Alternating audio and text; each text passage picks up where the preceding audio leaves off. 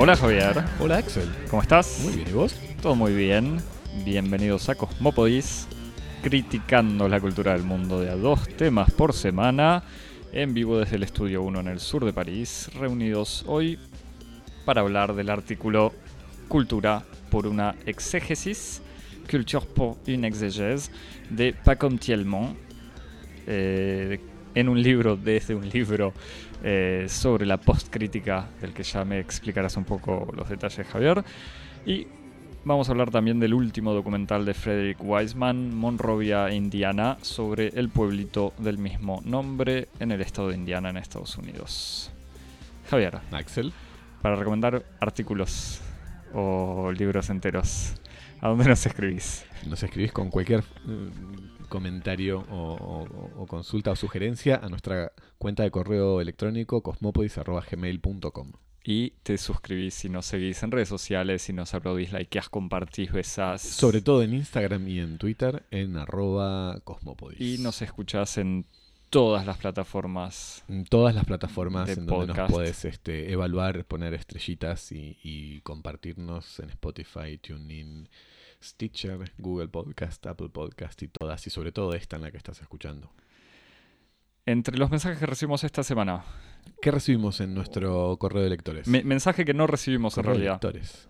Eh, no recibimos un mensaje aclarando que cuando mm, alguien de los dos eh, hablaba de Scarlett O'Hara en Lo que el viento se llevó, citando una imagen que aparece en el libro Imagen de Godard, en realidad se trataba de la actriz Joan Crawford en la película Johnny Guitar. Sí, estuve muy flojo ahí. Así que, pero Estuve bueno, muy era, flojo en otro lugar también. era una pista para... Ya te dejo seguir con tu autocrítica, Javier. Era, era Estoy hora. haciendo mi autocrítica.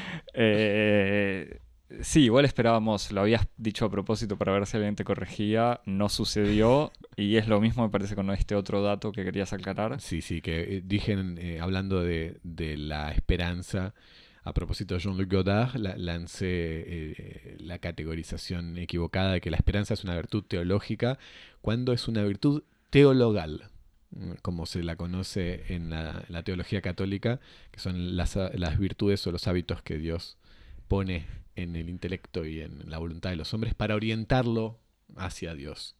Eh, la esperanza, la fe y la caridad son estas tres virtudes que orientan al hombre a la divinidad. Me encanta que se, se revele el- tu verdadero objetivo en este podcast, que es educar al mundo. Evangelizar. Evangelizar A, a- a todos.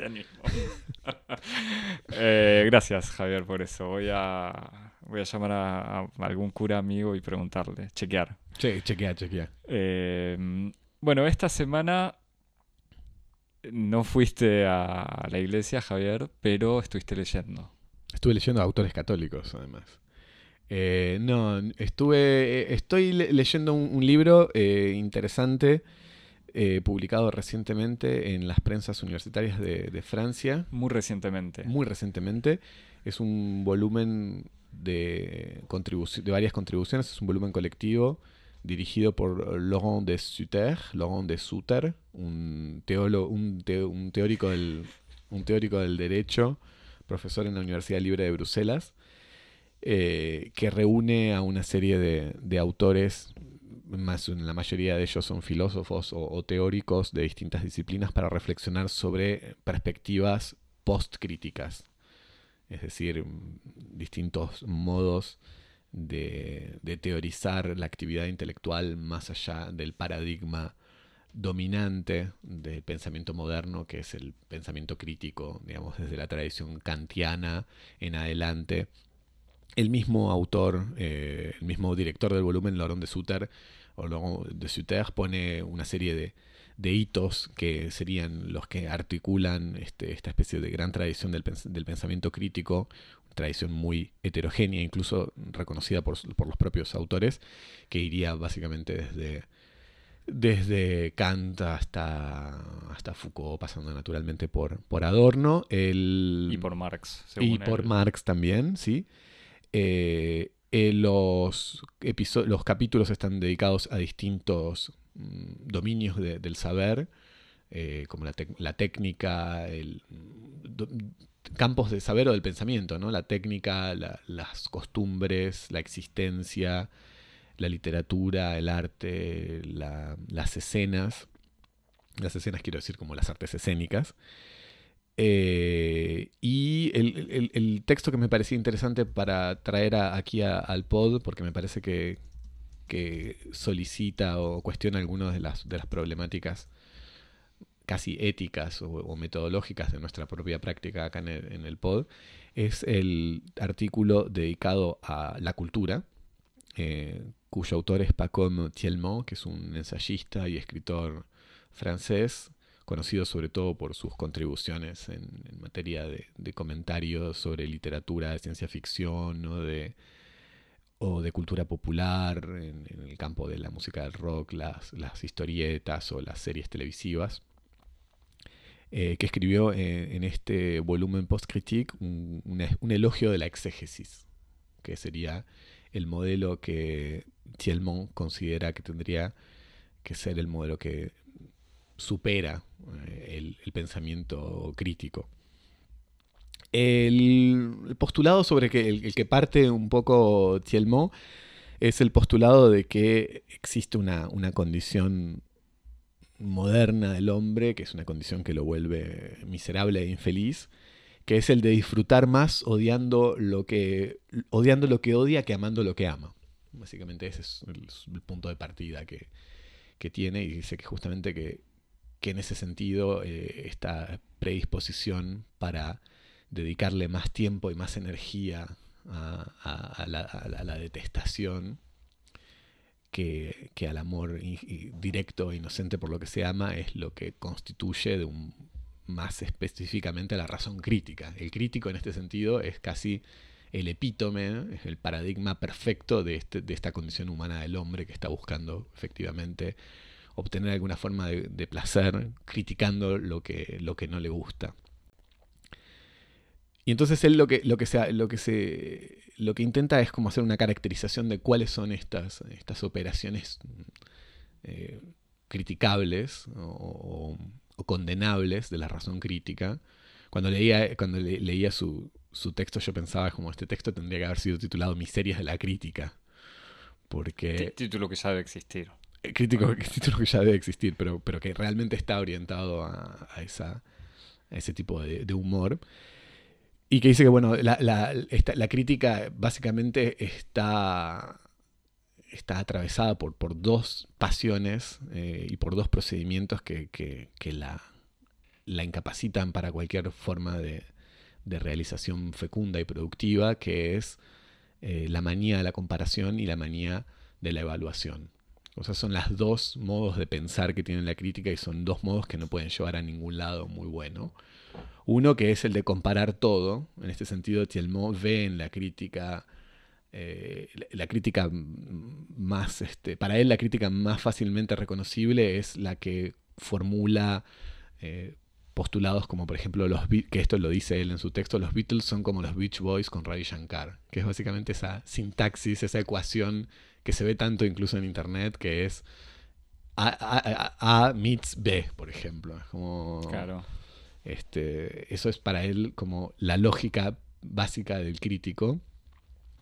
Y que hace que la crítica en el fondo para él no sea sino una máquina de producir eh, rapprochement, o sea, acercamientos entre cosas. Como un crítico en el fondo no es sino un controlador de similitudes, un identificador, es alguien que dice esto es esto, esto que estás viendo en realidad es otra cosa. Eh, y al mismo tiempo, lo otro que hace es poner notas. Y en ese sentido es como una especie de perpetuador de una lógica infantil, escolarizante, que lo único que hace es eh, prolongar esta sensación de estar ante, la, ante la espera de una evaluación otorgada por un maestro. ¿no? Y maestro que además en francés es la misma palabra que, que amo. Entonces lo que él dice es, todo esto es como lo contrario de la experiencia estética. La experiencia estética tiene que ser por definición la experiencia de lo otro, de lo diferente, de lo que nos desplaza, lo que nos desitúa, lo que nos disloca. Y lo único que hacen estos dos, dos razonamientos de la crítica es producir lo mismo. O sea, ser reproductores de la identidad. La crítica es una escuela que le enseña a mi mirada no a ver las cosas diferentes, sino a ver siempre las mismas cosas y viendo las nuevas experiencias siendo remitidas y significadas en experiencias que están ya, eh, que, la preceden en una cierta historia de un, medio, de un lenguaje. Naturalmente no es muy complicado ver que es, esa caracterización un poco caricaturesca de la crítica que hace Tielmo es la que él considera que hay que condenar y que hay que orientarse hacia modos de la crítica eh, o, por crítica después él va a proponer otra palabra, pero por ejemplo abordajes o acercamientos al arte y a la cultura que abran más posibilidades a la alteridad, a cosas nuevas, a cosas distintas.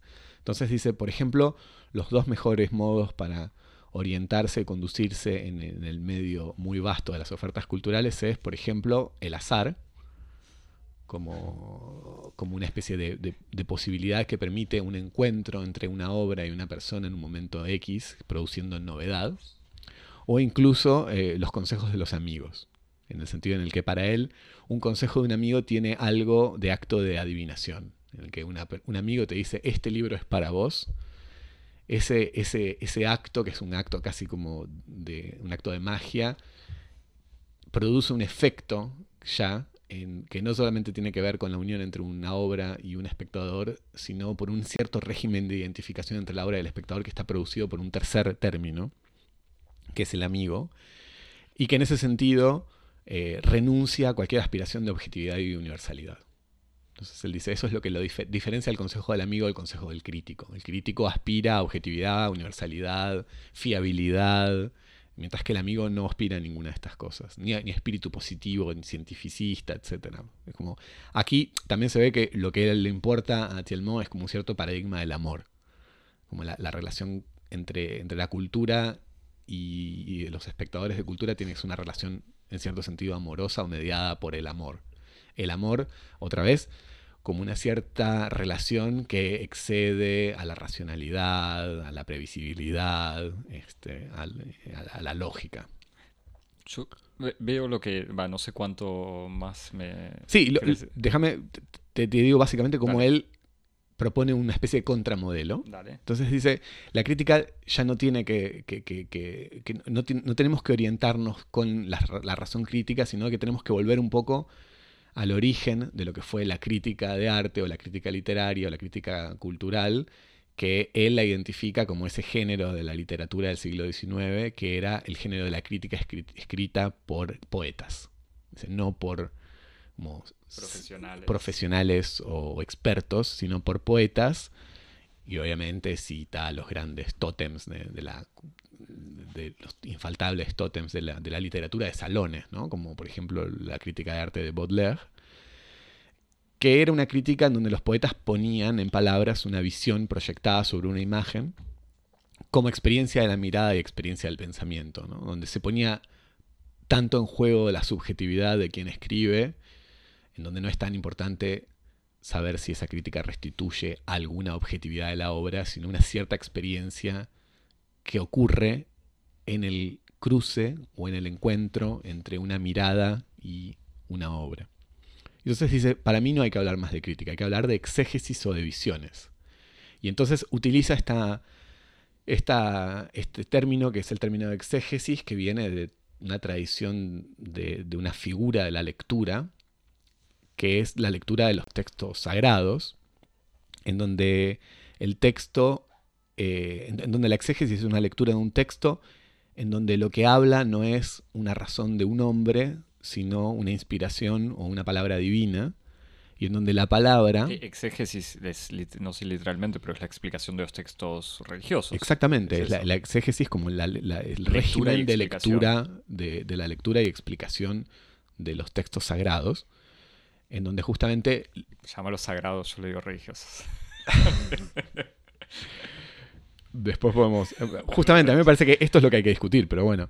Eh, en, el sentido en el que lo que se lee no es la intención de un hombre, eh, en donde la palabra se puede, la palabra y la significación de la palabra puede ser resumida una serie de intenciones, eh, de, parámetros históricos de la subjetividad del autor, sino a una entidad que es lo divino y una palabra que está inmanentemente expresada en un término de multiplicidad. O sea, en, el, texto sagrado no hay un sentido.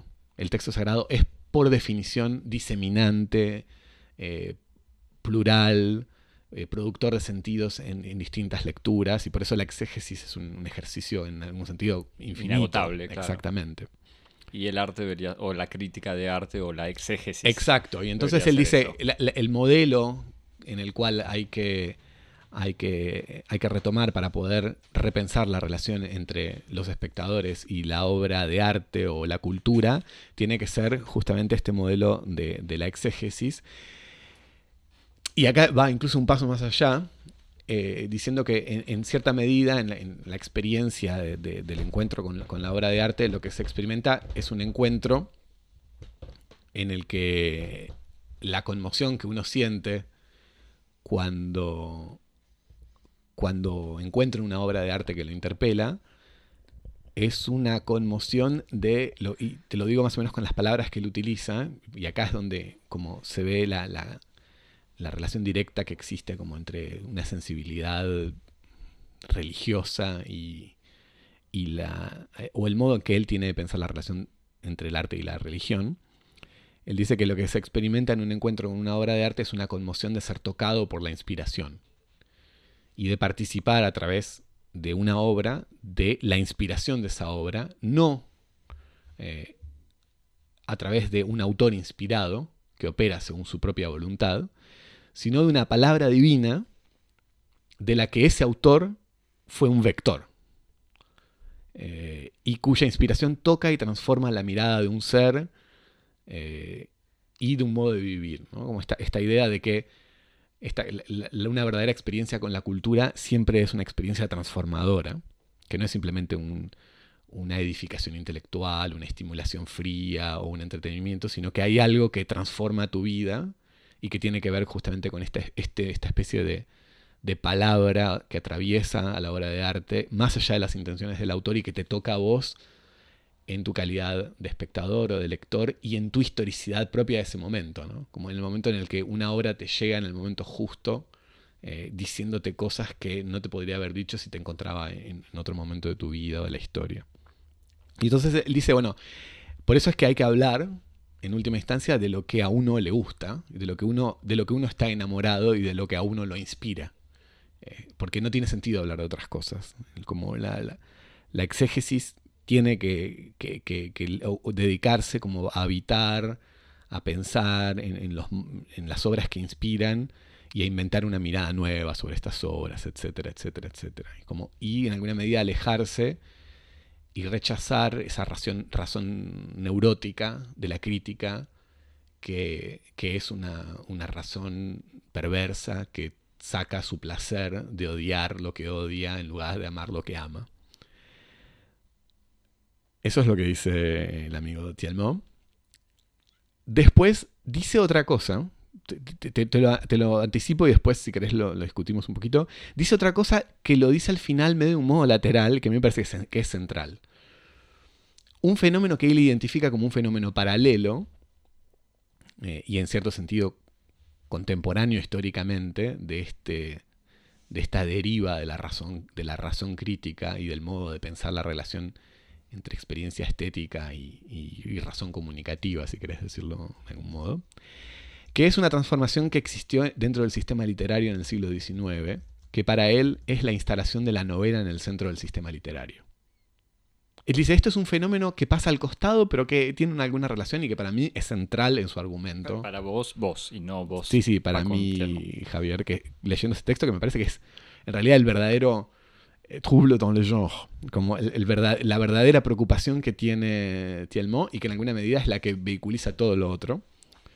Y que es esta, este desplazamiento de la literatura o, de, o, del eje de, como de las jerarquías dentro del sistema literario que pone a la, novela en el centro y que desplaza a la, poesía. Chelmont dice, los, la literatura en el siglo, hasta el siglo XIX eran los poetas. Después ocurrió un cambio pernicioso y nefasto en el cual se desplaza a los poetas y se pone en el centro a los novelistas. Y la novela es, en este sentido, como la vanguardia de una razón neurótica, de, un, paradigma de la razón, eh, que, obtiene placer del odio y de las relaciones frías con las cosas, y que desplaza a la poesía, que es este régimen de inspiración, de relaciones directas, eh, de la verdad y la libertad y el amor, etc. Un régimen sublime. A mí me parece que este es el verdadero, como el, verdadero mecanismo de la bomba de tiempo está, está ahí.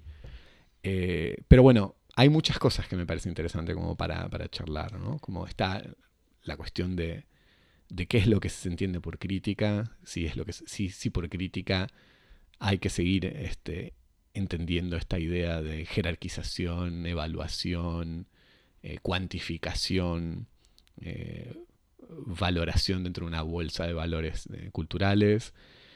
Esto otro de si hay que si es edificante solamente hablar de las cosas que a uno le gustan o no, qué es lo que uno, qué es lo que uno busca entender o aprender cuando uno discute lo que a uno no le gusta. No sé vos cómo lo... Sí, pues, pues, es que eso es lo que te iba a preguntar antes, pues en el fondo la crítica como, ¿cómo decirlo? Como, como actividad intelectual, más allá de, del trabajo de un crítico como haría él de, arte o de literatura, eh, él, no critica la, la o no condena la razón crítica en general, digo, como, no, acto frente a la vida. Supongo que se ocupa ahí solamente. Eh, porque ahí es donde está la ambigüedad, eso, Es, eso es lo interesante. Bueno, primero, dos cosas. Uno, me parece que el problema está en hablar de lo que vos decías como de actividad intelectual. Él estaría en contra de la, de la actividad intelectual en tanto que actividad intelectual es un concepto también que surge a finales del siglo XIX y siglo XX que presupone una relación de articulación entre la razón positivista o científica y la acción en la esfera pública o en el campo histórico. O sea, es muy, difícil eh, deslindar esa idea de lo que es lo intelectual y que en este sentido él está absolutamente en contra. Tanto es así que, esto es lo interesante de, esta especie de último momento que tiene el artículo en donde él habla de, este desplazamiento de los poetas, por parte de los novelistas y en el último, la última página del artículo, es un artículo que tiene una veintena de páginas, aparecen dos palabras que no aparecían casi no aparecían en el resto del, artículo, que es la palabra revolución y la palabra política. ¿no? Y dice, los, revolucionarios de hoy leen mucha filosofía, y está bien, pero no tienen que olvidar de alimentarse de la poesía, porque el, el, impulso de la poesía sobrepasa los límites asignados a la victoria y al fracaso, y no se, detienen solamente en la detestación de la injusticia. tendrían que también los, revolucionarios alimentarse de la poesía de D.H. Lawrence, que por ejemplo habla en los de la revolución en estos términos. Si haces una revolución, hazla para divertirte, no la hagas con una seriedad espantosa, no la hagas con una gravedad mortal, hay que hacerla para divertirse, no la hagas porque odias a la gente, hacela aunque sea solamente porque querés escupirle en el ojo. Y entonces termina justamente con esta especie de, elogio de, de, una especie como de impulso poético de la revolución, eh, como un gesto, en el fondo, gratuito, hecho sin ningún otro, sin ninguna otra finalidad que el gesto mismo de luchar contra la injusticia, porque, como dice el mismo autor en, estas, en sus propias palabras, la revolución, sin eso, sin amor, no vale nada. Y sin revolución, y sin acceso al reino, al reino con mayúscula, a la salvación, nuestras vidas no son sino quejas, quejas aquí es una palabra fundamental, porque queja es, por definición, la producción de la crítica. En, francés, como dice, plant.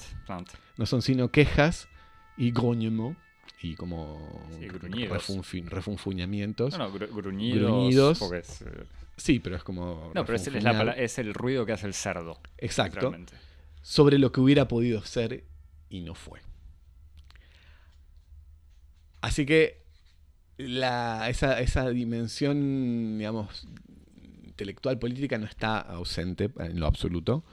Eh, pero me parece que, hay, hay, como una especie de, de, arreglo de cuentas con, con, el, como con una especie de tradición moderna del siglo XIX que es bastante, bastante interesante y bastante confusa. Sí, sí, yo veo el, o, sea, desde el punto de vista profesional, entre comillas, de su trabajo, digamos, yo entiendo esta actitud entre el New Age, de decir seamos buenos, querámonos todos, eh, no sé si New Age o, qué tipo de, filosofía oriental eh, que, puede pretender compartir, eh, e incluso su propio trabajo en donde él, no conozco mucho su obra, o no lo conozco, conozco menos que vos, pero sé que escribió libros sobre Zappa, los Beatles, Twin Peaks, Lost, cosas que a él le gustan, y justamente va en ese en esa manera, o, por lo menos coherente con esto que, decís que, él presenta.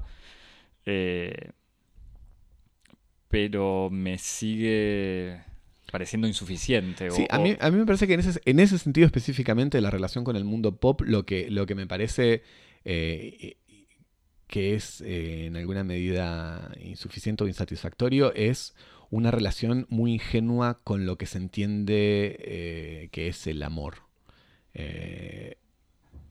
Que es cierto que el amor, dicho abstractamente, es uno de los últimos, uno de los últimos regímenes de la experiencia en donde en una sociedad secular, materialista, eh, economicista, se puede vivir el vértigo de la alteridad, eh, de, lo desconocido, eso estamos, de lo, otro, estamos de acuerdo. Pero me parece que no es el régimen a través del cual eh, se piensa la afinidad con la gran industria del entretenimiento eh, norteamericano, otra vez mis prejuicios, pero la gran industria los, ejemplos que da él con su propia obra son norteamericanos. Bueno, es interesante porque hay una, justamente yo tengo, tomé una pequeña lista de los nombres que cita porque parece tener como en la línea de mira como objetivos eh, a, todos los críticos de la alta cultura, digamos, a todos los discípulos de Adorno que odian el jazz casi incluso, como que están en, este, la torre de marfil, por decirlo de algún modo, y él trata de reivindicar eh, las afinidades por, por, las cosas que se quieren, que por las cuales uno le gusta mirar, leer o escuchar ingenuamente o sin mucha mediación, que uno podría decir la tele o, cualquier otro, otra forma de, de, producto cultural que no goza de un prestigio institucional. Pero al mismo tiempo, en la lista de autores que él cita explícitamente en su, en su artículo, no hay. Te, leo, está Duchamp, Pasolini, Raúl Ruiz, Buñuel, Jacques Rivet, Fritz Lang, Fellini, eh, Borges, Dante, Tomás de Quincy, Lautréamont. O sea, sí, no está arriesgándose a citar gente verdaderamente profana. O... Claro, exactamente. Es como ahí hay como una especie de, punto que es interesante porque él parece estar hablando de experiencias que tienen que ver como con, Una marginalidad. con la marginalidad y para, para hacerlo se apoya en, en, figuras que son bastante paradigmáticamente canónicas, ¿no? Es que este, ahí hay algo medio eh, medio extraño. Yo no. Te digo, me, resulta. El, capítulo me resultó bastante intrigante, en el sentido de que hay algunas cosas que me parecen eh, interesantes y otras que me parecen como profundamente problemáticas. Así me, me gusta una idea de, de, problematizar. Eh, la relación crítica, como que, es una relación que por, por, definición necesita cada tanto repensarse, ¿no? Pero, pero de ahí a, hacer, a apoyarse sobre esta especie de, oposición entre, entre razón prosaica y razón poética, me parece que, en lugar de problematizar, eh, lo que hace es este, reificar eh, como el contrario de aquello que, que él critica, este, sin, sin, avanzar demasiado la cuestión. Sí, pues además en su defensa, o sea, pues yo te hubiese preguntado antes, bueno, pero ¿cómo eh, cómo se reemplaza, entre comillas, la crítica como guía o, o pistas para descubrir cosas. Y esto que vos decís, las dos opciones, azar, es como, bueno, gracias Pacón, pero no me ayudás. O lo del grupo de amigos. Sí, no, lo de- Pero a- que- al revés. Yo pero te diría que casi amigos- lo del azar me gusta más que lo otro, porque... No, pero eh, digo, sí, pero cualquiera puede pensar en el azar. Es como, va, cualquiera puede pensar, sí, uno la pero lo interesante del azar es que opera, opera por su cuenta y es siempre, es siempre justo en cierto sentido. Pero lo interesante que, que lo que él decía, dice justamente que esto de- del consejo de amigos, eh, dice, bueno, pero aún en este caso lo que se necesita es tener amigos, y no todo el mundo tiene amigos. Y entonces dice, pero ahora con Internet y las redes sociales es fácil identificarse en universos subjetivos que te son ajenos o lejanos, pero que uno ve y con los cuales uno se identifica. Y entonces ahí uno dice, bueno... eh, Sí, pero eso sigue siendo los algoritmos que te dan la misma información que vos querés encontrar. O sea, Mm, Sí, pero incluso más allá de eso, es como... Me parece que es también eh, desconocer lo, lo- las condiciones, desconocer las condiciones propias de la amistad, que son las condiciones que él elogia, en el sentido en el que cuando un amigo te dice este libro es para vos es porque conoce tu historia, te conoce a vos. Eh, sí, pero que, sale, como vos decías antes, que sale del, del positivismo o de la objetividad de un crítico. Pero es que es, ingenuo creer que... los que- críticos son que uno lee críticos pensando que son objetivos ya a esta altura. No solamente eso, A mí me encanta The Guardian que tiene siempre, o seguido, muchas veces pone diferentes críticos criticando la misma película, por ejemplo. Pero no solamente eso, sino que además eh, eh, la idea subyacente de, de estas comunidades de amigos en Internet, eh, que serían eh, más interesantes e inspiradoras por el hecho de no estar sujetas al, al imperativo de la objetividad, presupone que esas opiniones son originales. Eh, originales, claro, que nacen solas de, de esa, y que existen solo en esa gente. No, que están regidas por una cierta singularidad que es la de la subjetividad, digamos. Te- te- Oponiendo crítica homogeneizada, objetivante, institucionalizada por un lado, y por otro lado una crítica más libre, más heterogénea, que es una crítica de la subjetividad. Y hace falta una muy superficial consulta de la oferta disponible de podcast, por ejemplo, para darse cuenta de que las subjetividades eh, que hablan en esa crítica de amigos, entre comillas, son subjetividades que están muy lejos de ser originales, que están, muy lejos de ser garantes de la singularidad en la relación entre espectadores y obras de arte.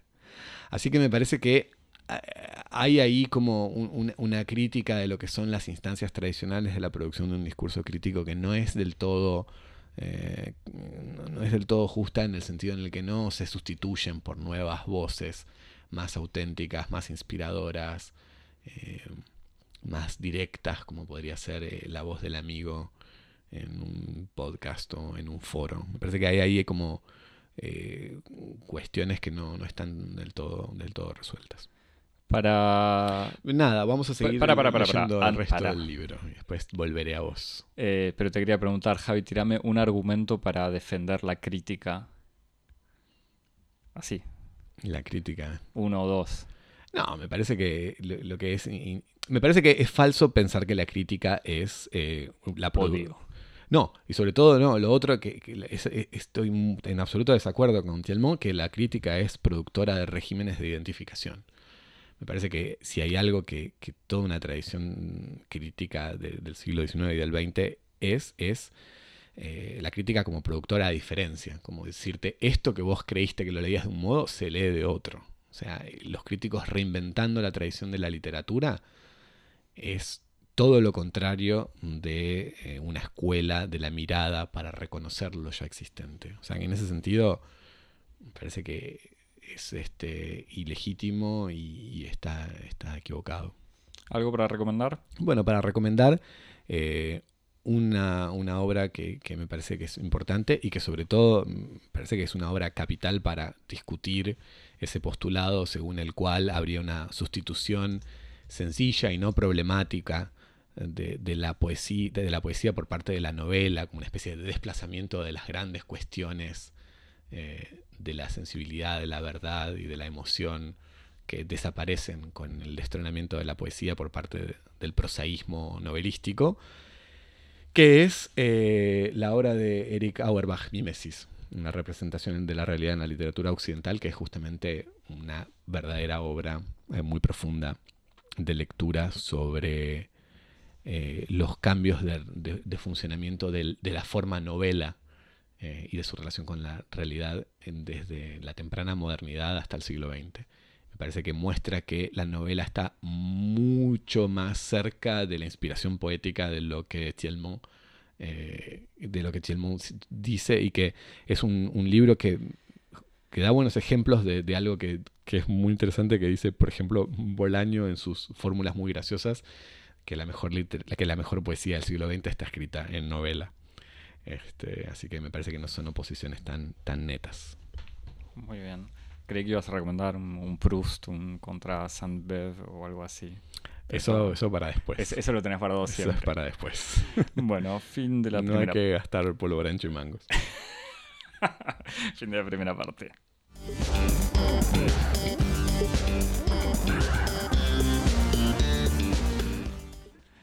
Bueno, ahora nos vamos a dedicar a criticar. E, exactamente, por eso te pedí un par de argumentos, porque yo, Javi, estoy con bronca.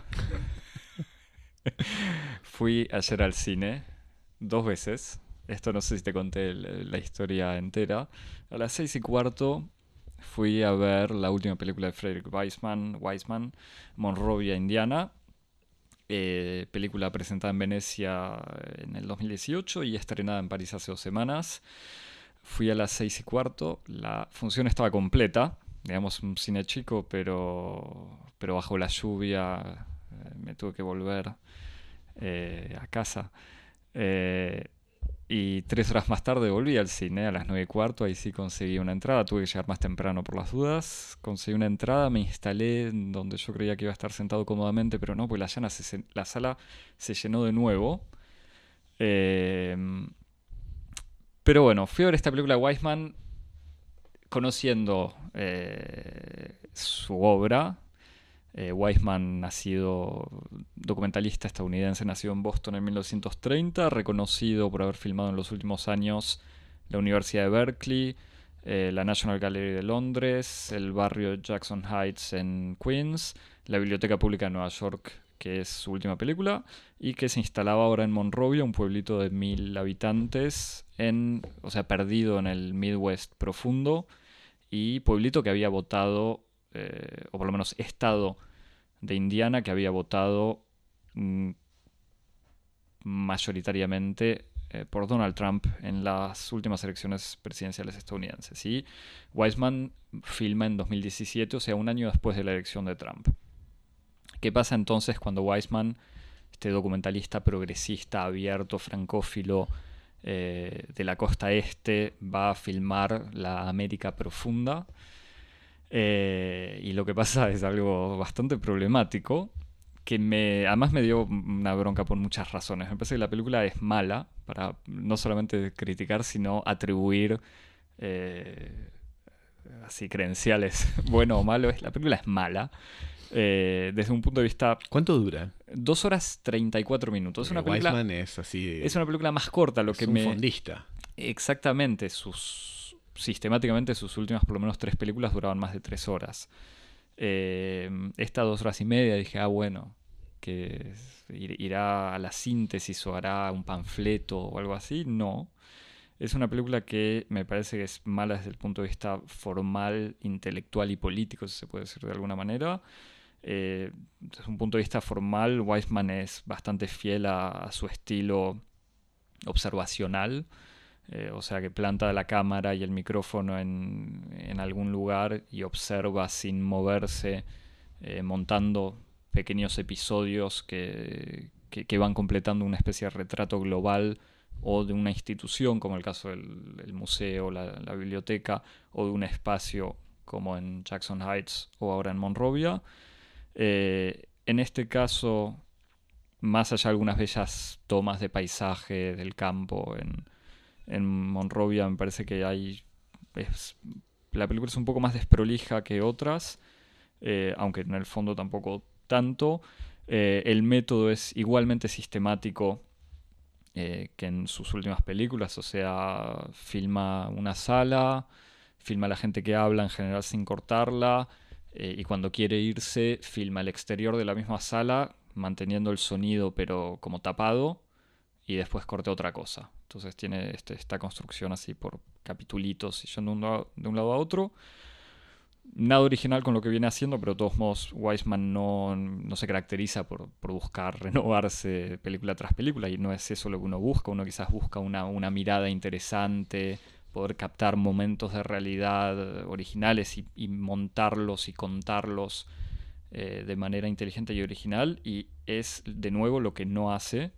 Me parece que lo más, eh, o sea, podría haber sido algo interesante lo que mostraba y cómo lo contaba, pero me parece que ahí es casi lo más incómodo de la película. Eh, en el fondo creo que Weisman filma y muestra todo lo malo que él ve en la gente, en los habitantes de Monrovia. O sea, entre paréntesis, quizás con razón, digo, probablemente con razón, pero que no deja de ser problemático. ¿Qué vemos? Entonces hice una lista eh, y, de vuelta, claro que se me pasó la bronca por, porque estuvimos hablando, comiendo, me hablaste de Paco Tielmo y ahora estoy con otro humor más generoso quizás, pero estaba muy enojado. Eh, entre la lista, la película empieza con creo que algunas tomas del campo y después vemos animales de granja, lo que ya anuncia lo que uno va a ver, o sea, uno va a ver ganado, animales, o, sea, vacas o cerdos. Eh, después hay, una, hay unos primeros planos sobre gente eh, en donde uno ve toda la fealdad y la obesidad de, un pueblo que uno ya viendo ciertos rasgos imagina lleno de, cosanguinidad. Eh, y hay, uno ve una clase de secundario en donde un profesor cuenta la historia de la importancia del básquet en la ciudad de Monrovia. Monrovia que para alguien que no es fanático de, la NBA sabe que no existe, digamos, y el básquet del secundario Monrovia tampoco. Que, lleva el nombre por Monroe. El... Eh, que lleva exactamente.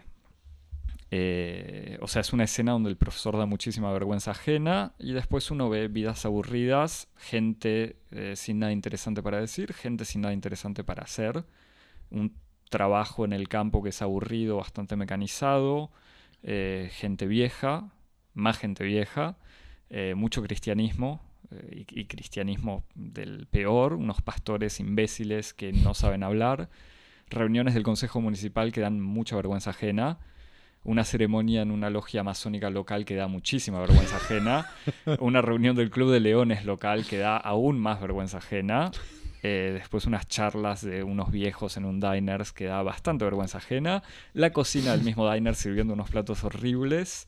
Una charla en una armería que da entre lástima, vergüenza ajena y aburrimiento. Eh, un pueblito en donde obviamente no se habla del resto del mundo, pero ni siquiera se habla del resto de Estados Unidos. Y después gente obesa, gente fea, gente tonta, gente religiosa, gente estúpida, gente aburrida, gente sin vida, sin sueños y sin deseo.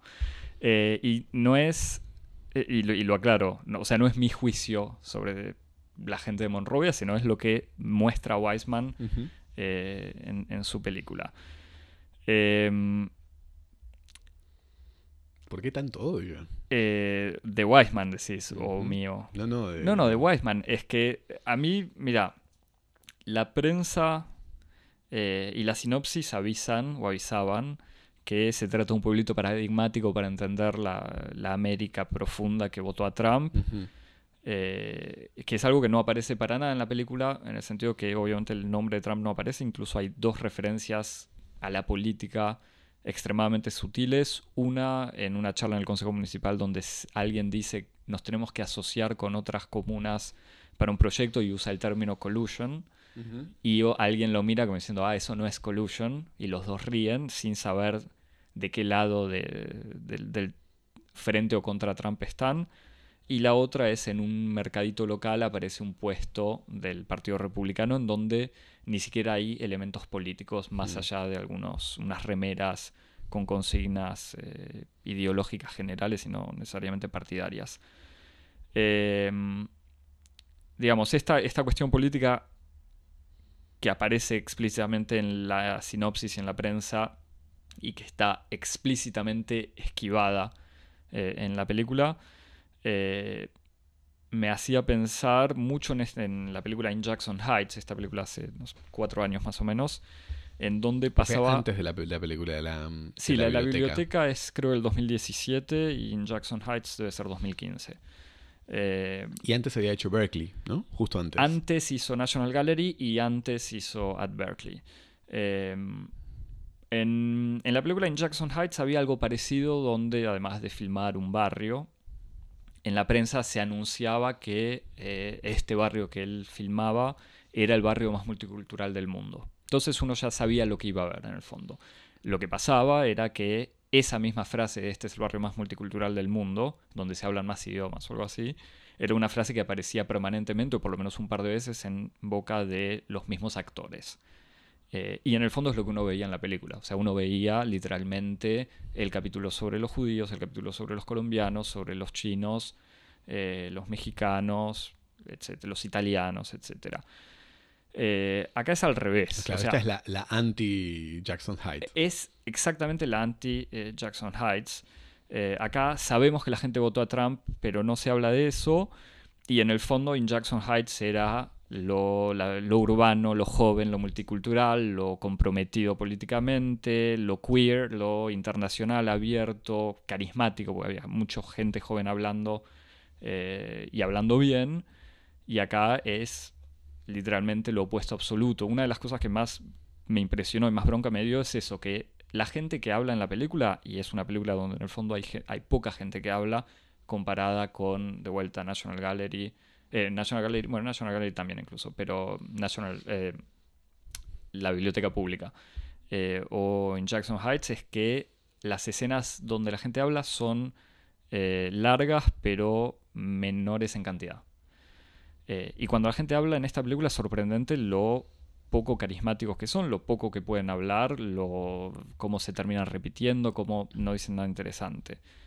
En- Siento que el cine de Weisman es un cine muy de la palabra, ¿no? En el Es sentido en el eso. que, o sea, verbal, que reside mucho más en la capacidad que tienen los actores para producir un discurso sobre sí mismo que en un talento para poner la cámara en un lugar y captar movimientos, escenas e imágenes.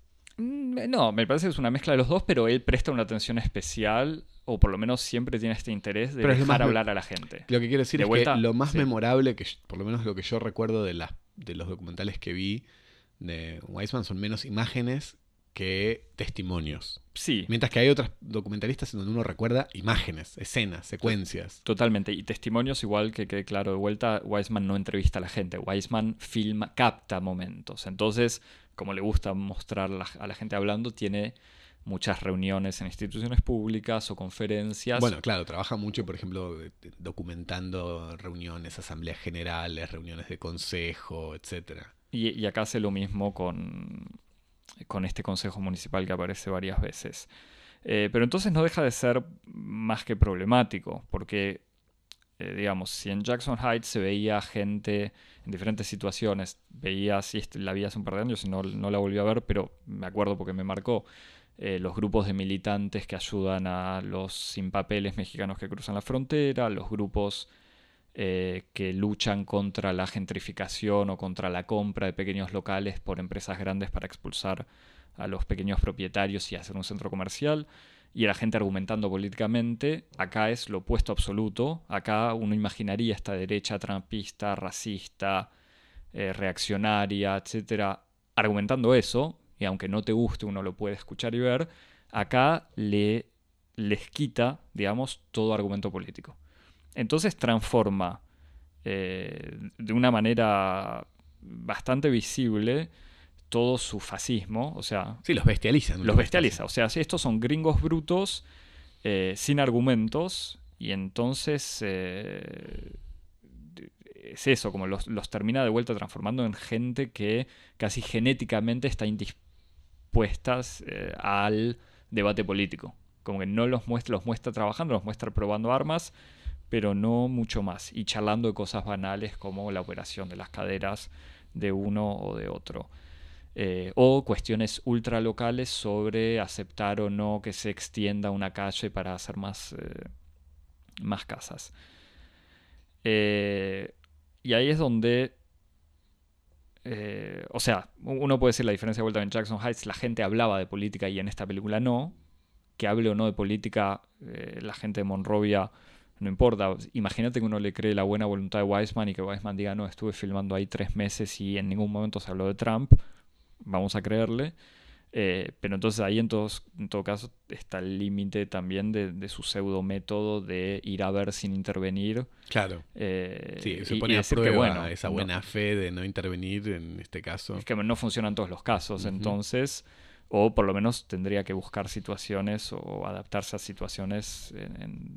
porque si en el fondo lo que él quería mostrar era la esencia de Monrovia, en esta película solamente da una imagen superficial de los clichés que uno ya podía imaginar. Bueno, pero me parece que vos lo acabas de decir en términos bastante claros. Me parece que lo que se revela es que hay algo en el proyecto Weismaniano que me parece que es lo que me aleja, incluso en las películas que a mí me gustan es que es, una, naturaleza esencialista, en donde él sabe muy bien qué es lo que va a buscar y su cine lo único que contribuye es a reproducir eh, esas esencias que él va a encontrar. Como vos decías recién, busca una esencia, pero esa esencia no la busca, sino que él la imprime sobre lo que él ya, ya tiene.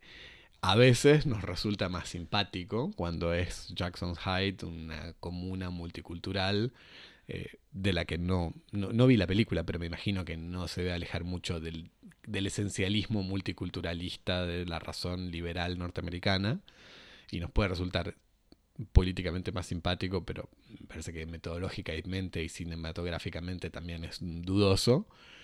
Y en este caso nos, nos, choca, nos choca más. Este...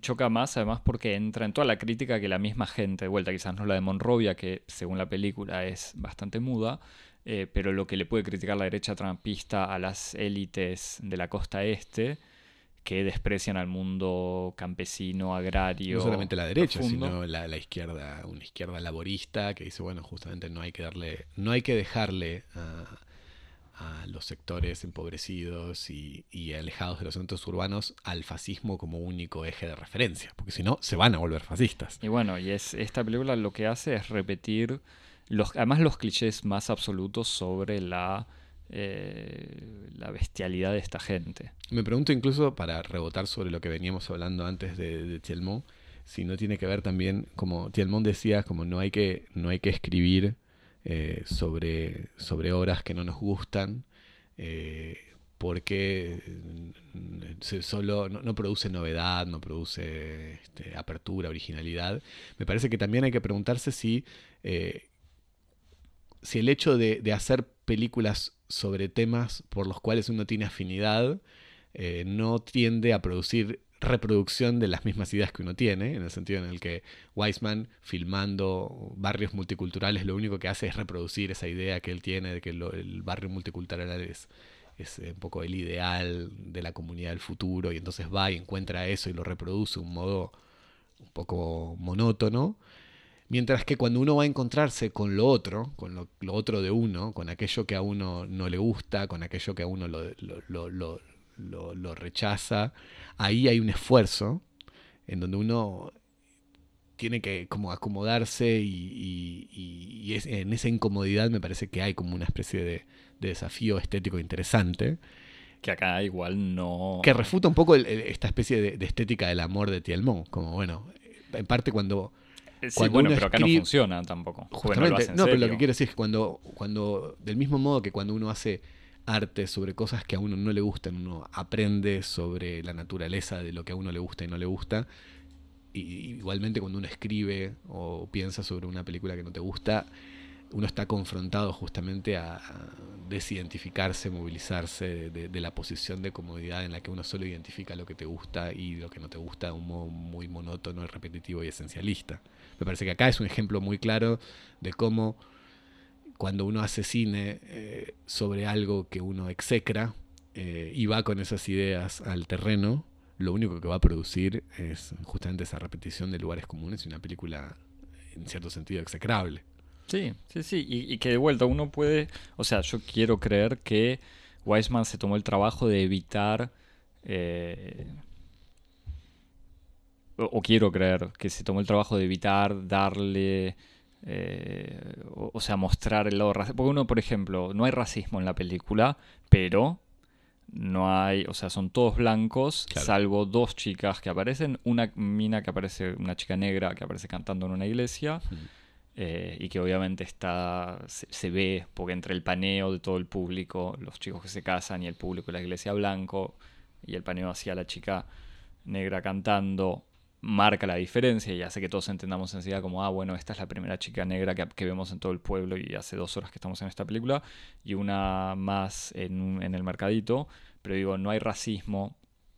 eh, no hay racismo entre comillas, ¿no? Pero digo, porque no hay negros. No está en- representado. no está representado el racismo explícitamente, eh, pero en el fondo la película es, eh, o sea, incluso al evitar hablar de política, le quita algo que hubiese sido quizás más, eh, no sé, doloroso, pero más eh, interesante. Sí. Y por momentos la película me, o sea, lo que más bronca me dio en el fondo es que la película me pareció aburrida. Mm. Y es algo que eh, las películas de Weisman pueden tener o parecer que te- cuando uno está viendo la quinta reunión sobre el presupuesto de Berkeley, uno dice, Weisman, hace cuatro horas que estoy mirando esta película, ya está. Eh, pero uno puede decir, es interesante ver él, estamos viendo algo. En Mm. cambio, en esta película, de esta sensación de que eh, en el fondo lo que él quiere hacer es mostrar que esa gente no tiene nada para decir. Claro. Y es mucho más cruel y políticamente estúpido, me parece. Pienso, por ejemplo, en, en co- co- como qué distinto que es esa, es esa disposición, esa mirada y casi esa ética de documentalista a los documentales de Herzog, ¿no? Donde yo me imagino a Herzog ahí en el terreno eh, y que incluso con, con toda esa especie de, de actitud eh, marmórea casi que tiene Herzog, este, confrontando con absoluta candidez con toda esta gente y creo que a veces esas confrontaciones producen efectos más interesantes, ¿no? Sí, bueno, ¿cómo se llama este, este otro Michael? O sea, Michael Moore, que de vuelta, que para mí es el Bueno, ejemplo de la persona más horrible eh, y que su cine no me gusta, pero uno puede decir, bueno, su método horrible de ponerse en escena genera algo. Y en este caso, Weisman eh, lo que termina haciendo es hacer una película absolutamente banal o, eh, digo, por un lado banal y por otro lado repitiendo el, el cliché que puede, o sea, lo que la, la gente de la América Profunda cree que son los clichés movilizados por la, la élite de la costa este o de las costas, que sería California y, eh, y, y Nueva York o Boston. Y es eso. O Sí, sea, me- él retoma ese cliché y es eh, preocupante. Me pregunto si no es en última instancia como eh, un- el límite que toca este, esta especie de posición de documental sin intervención, en donde uno se da cuenta de que esa, esa no intervención no es tal No, y claro. que es mucho más interesante tal vez un, un documental que va al encuentro y que en ese encuentro produce cosas. es como, y que en ese sentido ese documental más de confrontación es más honesto eh, y más cándido en su, en su abordaje que este, esta- este acercamiento de observación no participante que está atravesado por muchas más intenciones de las que pretende su dispositivo, ¿no? Sí, sí, sí. Quiero, quiero creer para, para salvar a, a Weisman que, que se trata simplemente que lo, lo que filmó o el material que le quedó simplemente era malo y que eso justifica esta película eh, mala. Bueno, espero que estés contento de esta defensa, de esta reivindicación de, Sí, de la de crítica. lo- del, del, del- del Ku Klux Klan que acabas de hacer. No. No, no, no, pero es eh, los fascistas son también humanos. no, no, pero igual es, eh, y que de vuelta lo, lo sigo pensando y me da bronca y me da bronca la cantidad de elogios que recibió en la prensa francesa en parte y, y recién leí artículos del New Yorker y del New York Times donde también saludan la poesía sobre la América profunda y es como, no, acá no hay ni poesía ni humor, o sea, es... eh, Bueno, lo que da cuenta de que es una película muy lisible. O sea, sí, sí, sí, totalmente. fácilmente identificable, recuperable, comentable. Sí. ¿Alguna recomendación para, Eh, no, pens- para, para pensar otras, otras perspectivas así? más No, incluso en Jackson Heights. A mí en? Jackson Heights me había, me había gustado, más allá de cierta de vuelta, este método sistemático que es. eh, que, parece una receta. eh, yo casi que te diría que Weisman va a filmar. Supuestamente él tiene el micrófono y después le dice a sus pasantes: "Ah, hagan Weisman. Hmm, eh, hagan un Weisman y lo hacen. hmm. El que lo digo de vuelta con crueldad quizás es falso, pero, pero eran por lo menos más interesante el resultado. o incluso su primera película, Ticket Follies, donde, no quiero alargarme mucho más, pero donde él filma un, un hospital psiquiátrico, una especie de prisión, que es bastante horrible, pero ahí al filmar a esta gente fea, él denuncia a la institución. Mm. En cambio acá, filma a gente fea y no denuncia a la institución. O sea, no, no denuncia la política, la economía, el trampismo. Parece denunciar a la gente. Exacto. Y Sí, es, sí. eh, eso es más que problemático. Mm. Bueno, Javier, Axel. nos... eh, Nos corregís en, correo, en nuestro correo electrónico cosmopodis.gmail.com. y nos corregís o nos saludás, nos felicitas también. Aceptamos cualquier tipo de mensaje. Nos criticás. Nos criticas, eso. Y nos seguís en redes sociales, en Twitter y en Instagram en Arroba arroba cosmopodis. cosmopodis. Nos escuchás, te suscribís para estar seguro que nos recibís o estás al tanto de nuestras publicaciones todos los viernes. En todas En las redes sociales y todas en las plataformas. las plataformas de podcasting. Apple Podcast, Spotify, Google, Google Podcast, Podcast. Stitcher, TuneIn. Todas. todas. SoundCloud. SoundCloud. SoundCloud.com barra Cosmopodis. Medium.com barra Cosmopodis. Estrellitas, abrazos, besos, corazones, todo lo que quieras. Recomendáselo a todos tus amigos, amigas, familia y enemigos. Y nos vemos la semana que viene. Dale. Chao. Chau.